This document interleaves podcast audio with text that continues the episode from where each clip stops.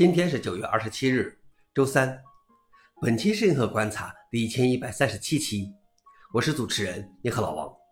今天观察如下：第一条，微软支持开发者用 Rust 开发 Windows 驱动。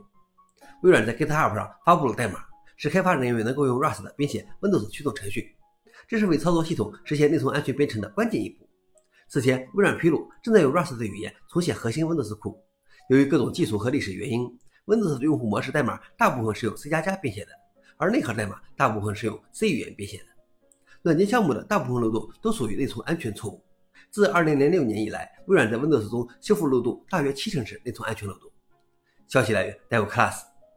老王那边没想到 Windows 拥抱 Rust 方面走在了 Linux 前面。第二条是，所有主要 GPU 都可能遭受新的像素窃取攻击。研究人员发现。六家主要供应商的 GPU 都容易受到一种新发现的攻击。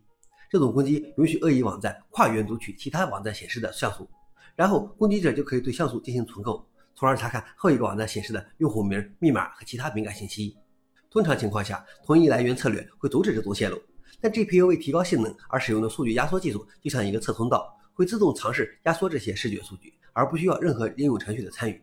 他们可以利用这个侧通道绕过限制，逐个窃取像素。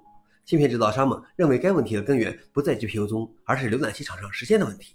而谷歌表示，这是对硬件工作原理的重要研究。网站使用合理的标头可以显著减少个性化数据被泄露的风险。消息来源：阿斯泰克尼卡。老王点评：很多安全漏洞都是优化带来的，比如预加载并行预测。最后一条是，苹果在法庭上为谷歌搜索交易辩护。在对谷歌搜索业务的反垄断审判中，谷歌与苹果之间的交易是美国司法部起诉谷歌的核心。